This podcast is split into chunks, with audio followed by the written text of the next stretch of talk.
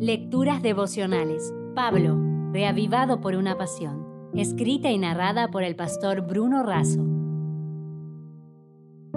Hoy es 26 de mayo. La piedad.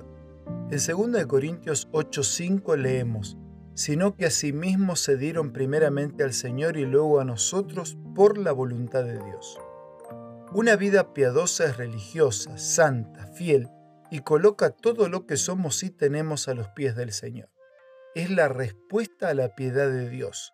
El amor y la fidelidad hacia Dios se proyectan en amor y fidelidad hacia el prójimo. De este amor practicado hacia Dios fluye un amor fraterno entre los hombres. En este capítulo, la gracia de Dios y la piedad de los creyentes se evidencian en la acción generosa en ayuda de los necesitados.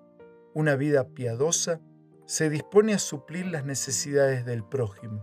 Necesitamos lo siguiente. Primero, una contribución sincera.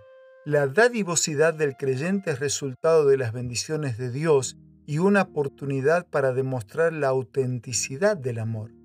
La sinceridad de reconocerse administrador y no propietario de los recursos de Dios. Segundo, una contribución voluntaria. El buen ejemplo de los macedonios no era para crear rivalidad ni competencia. La contribución tenía que ser libre. Ninguna causa, por buena que sea, puede ser impulsada por el orgullo, la vanidad o el egoísmo.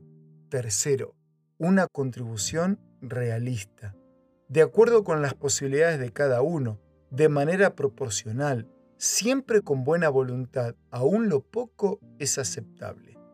Cuarto, una contribución confiada.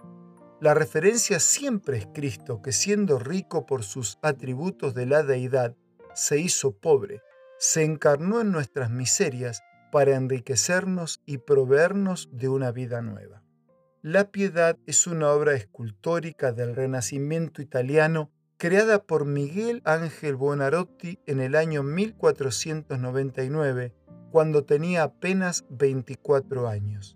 La obra se encuentra en la Basílica de San Pedro del Vaticano en Roma. La escultura representa una escena que no aparece en los Evangelios, donde María sostiene el cuerpo muerto de Cristo después de ser retirado de la cruz. La escultura está hecha de mármol de Carrara y es una roca compacta que sometida a elevadas temperaturas alcanza un alto grado de cristalización. Tras un proceso de pulido, el mármol alcanza un alto nivel de brillo. Nuestra sociedad está llena de personas brillantes, cuyos corazones son duros y fríos como la roca. El creyente no está hecho de mármol, sino de carne y hueso. Está llamado por Dios a relucir y brillar por medio de una vida piadosa, dedicada y dadivosa. Esto solo es posible si está sometido a la roca que es en Jesús. Junto con un abrazo deseando lo mejor para tu día de hoy, me despido dejando contigo esta frase. No seamos una roca como el mármol, con brillo propio. Mejor vive dependiendo y sostenido por la roca, y tu brillo será el reflejo del brillo de Jesús. Si desea obtener más materiales como este, ingrese a editorialaces.com.